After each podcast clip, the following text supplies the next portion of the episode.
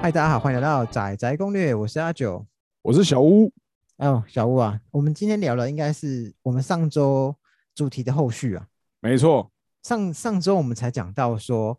诶，现在央行它动的是现在第二间购屋的宽限期跟贷款利率嘛。没错，当时我们提到应该不会进一步限缩贷款成数嘛，不过最近好像有消息指出，有可能会进一步限缩贷款成数。是的，因为在这个十月初，也就是应该前几天的时候，其实已经有新闻出现了。那那个新闻我记得很耸动，它是讲蛋白区可能只会只能让你贷款六六成。对啊，就是上上次他们提到，在取消这个第二间宽限期的特定区域里面，他对们提到可能在这个房屋建价，还有就是贷款成数的部分啊，确实会有一些变化。所以我们这集讲的应该还是上次讲那指定的区域嘛，那六都还有新竹县跟新竹市。对的，所以在这些县市你购物，只要他判定你不是蛋黄区，你有可能贷不到八成，甚至更低。目前有听到这样的风声呢。对，不过目前还是风声，甚至我在网上也看到进一步风声是讲说，银行端有很明确的把各区有做等级的划分。不过细节这部分，因为我们毕竟不是银行里面的人嘛，所以细节我们可能不能够这么清楚的讲说，到底哪一个区域可能是哪一区，好，那有可能它是几层。对，但可能以过往实际上的经验来说，因为我们以中介的角度来看的话，确实跟先前接触过的银行业务来说，他们内部的确会有把不同区域做 A、B、C 等级的一个区隔。那 A、B、C 等级也就等同于是不同的最高的贷款层数的一个差异。就以前的 A 级到底是几层啊？A 级的话，基本上就是八成以上，就可能甚至八成五这样子，是大部分都是比较没什么问题。所以所谓的 A 区应该是指极为淡黄的区域嘛，比方说台北市，比方说部分可能比较密集的，可能相对的市区或是那种已经蛮明确的那种成熟的商圈，哦。那我打个比方，那假设以新北来看好了，假设今天五股它会是 A 区的吗？五股泰山之类的？如果五股泰山之类，相较于新北，比如说板桥好了，那对当然当然可能会被呃划分成第二顺位，比如说 B 区这样子的机会是比较大，或甚至 C 区也不一定。不过因为台北新北算是比较好理解了，但像你以前就你在桃园工作的经验，你觉得就以往就你听说有划分区域的时候，嗯，桃园的区域它呃大概会怎么样划分呢、如果像我们桃园自己做的话，可能我听到的是像市区就是桃园市嘛，桃园市区，然后还有中立市区，像这种话就是基本上毋庸置疑，这个就大概就是 A 区了。对，对，那除了这两个区块以外的话呢，其他的话就比较不一定了。像啊平镇啊、巴德这些可能会是 B 区哦，那像观音呢？哦，那种话可相对跟外围的话，那就很有可能变成 C 区这样子。多，但是我现在讲的这些是过去经验嘛在之前的经验，就是可能呃房市那时候他们有明显就是市场范围是有在做一些控管的时候，对，对，对于这个贷款成数有明确一些做管控的时候会这样分，但现在呃目前就是说有这样风声来讲的话，会不会比照之前办理这个还很难讲，因为没有明确的声音出现呢。对，而且其实我觉得新闻下的也蛮耸动，我觉得他有点故意啊，他是讲蛋白区只能限贷六成。我心想，好，你说蛋白区贷六成，但是你你你政府或你银行，你你你没有一个明确的指标说，嗨，我觉得哪边是蛋白，好，哪边是蛋黄，哪边是蛋壳。所谓蛋白、蛋黄跟蛋壳，都是我们普罗大众在区分的嘛。对吧？应该甚至讲是说，是银行内部自己去做判定，因为钱放贷是他们在贷款的嘛，所以认定的标准也是由他们说了算的。哦，所以换言之，其实它这个新闻出来，其实它也有一个不确定性嘛，因为它并没有一个明确的指标。没错，所以只能说现在暂时还是先静观其变这样子。不过这个消息一出来，其实蛮多乡民在在反反抗或在嘴，他觉得说，哎，不对啊，现在说他房子房市太火热，房子太贵，大家买不起。好，那我只好往蛋白蛋白去找。哎，不对啊，你限制我贷款成数，你不是要我的命吗？而且我觉得比较有趣的是说，反而是说有些蛋白区啊，甚至讲说蛋壳区哈，因为嗯之前相较来讲，他们基期比较低，所以很有可能那边会是有机会被投资的自产的人会有机会进场。那相较来说，他们涨幅可能也不见得会输给蛋黄区。假设蛋黄区可能涨一层，蛋白区、蛋壳区有可能涨两层或更多吗？哦，这个是有可能的，因为基期低的情况下，你只要涨一些，那个相对成长比例是蛮高的。打比方，假设今天蛋蛋黄区从一千涨到一千一或一千二，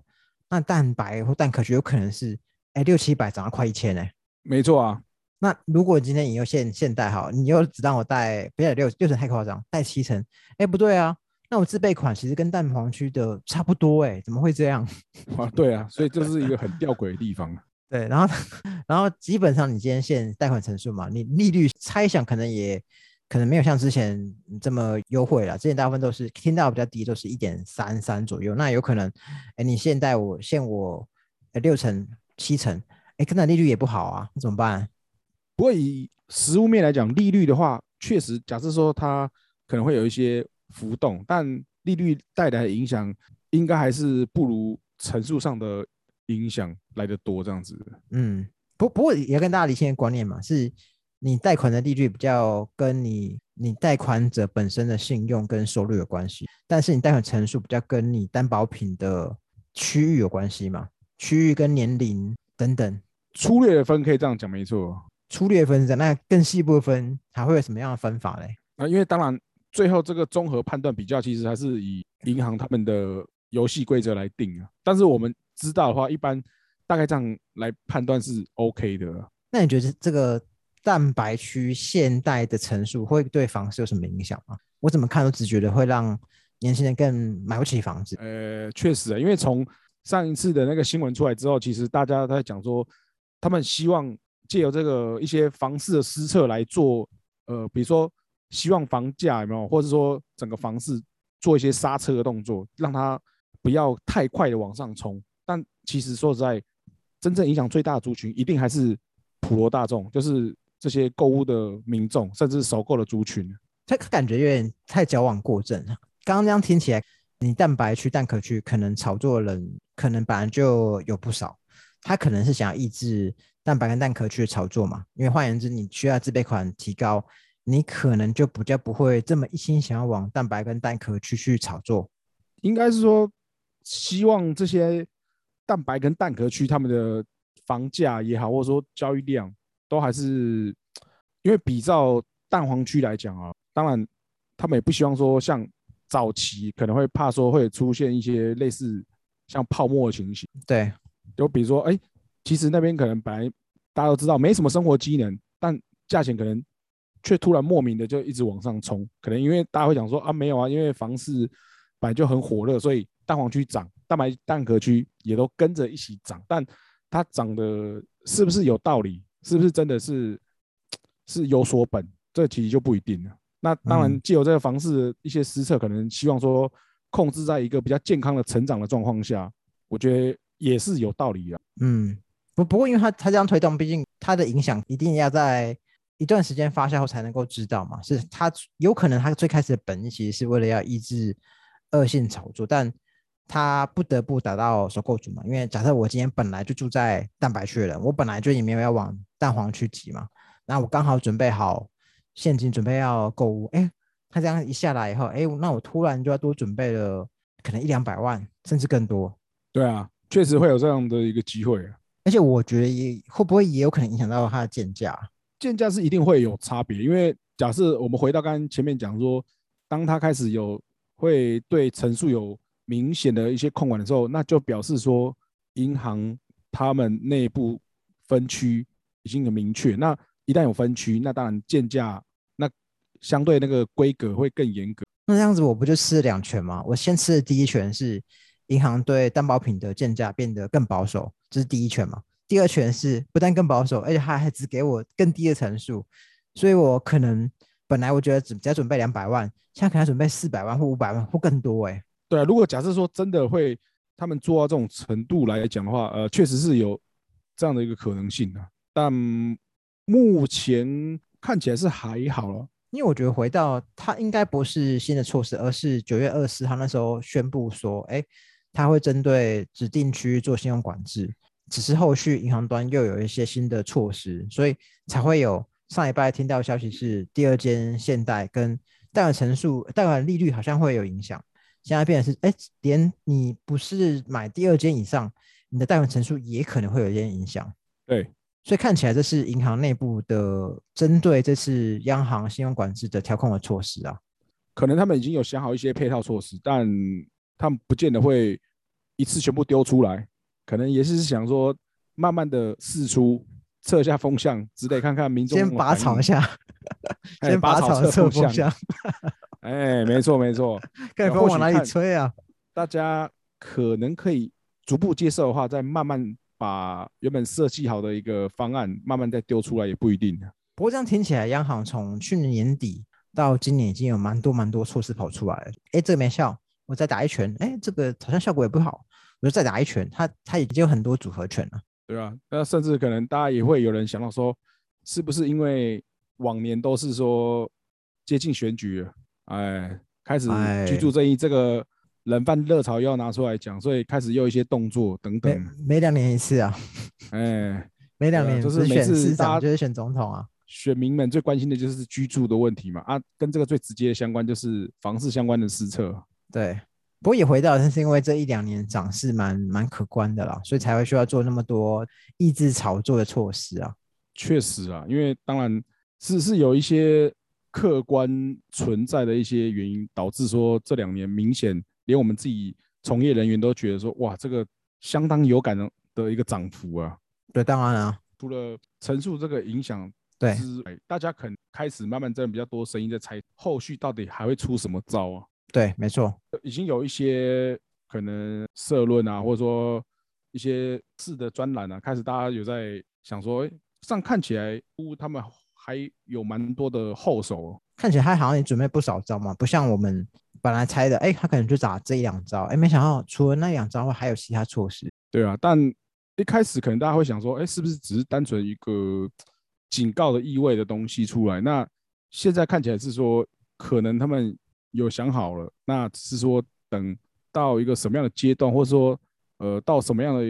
一个程度，比如说看房市的量啊、房价，然后再说做进一步的一些措施释出这样子。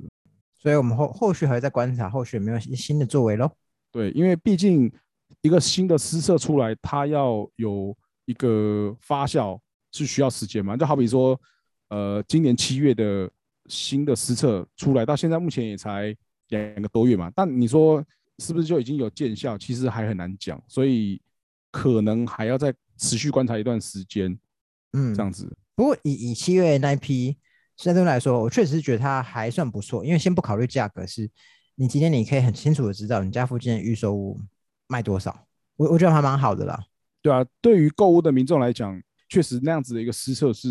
大家会相对比较有感，说，哎，真的这个会让民众觉得说，你这个施策，呃，我觉得改的好，然后对我在可能买房子这上面是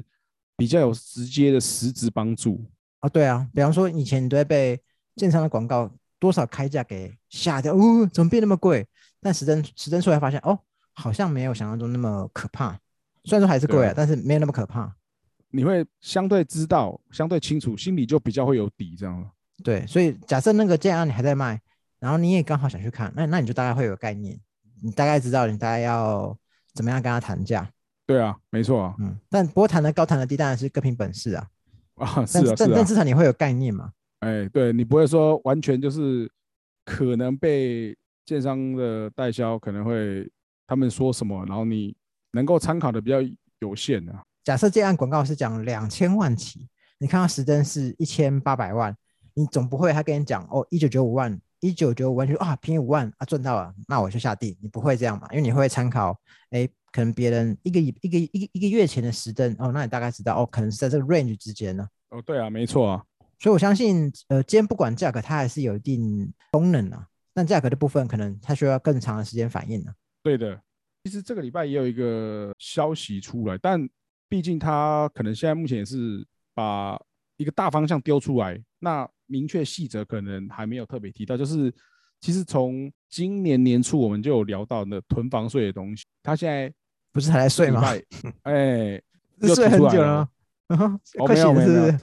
其实有有提出来，但是他们现在讲的其实没有到一个很明确的细则，应该只能算大方向啊。对对，而且他是提到是说针对十户以上啊，这个极少数啊。对，因为十户以上的在台湾来说，应该占有我们定义就是说可能多房的一个族群里面来说，那真的是少数中的少数啊。对。对，因为以我们自自己可能身边的的朋友，或者说可能有经手过的买卖的客户啊，他们可能了不起就是两间到三间，这这样子的一个比例是最多的。对，但你说要到十间以上，那真的应该是要有一定的财力才有办法做的事情啊。或者是法人是相对少数。我觉得法人也有可能啊。对啊，嗯，我觉得法人可能性蛮高的。对啊，所以他们如果真的有心要针对囤房这件事情来做的话，我觉得。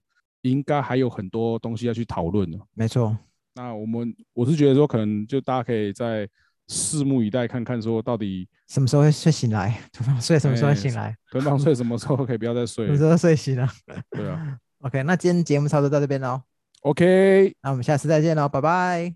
下次见，拜拜。拜。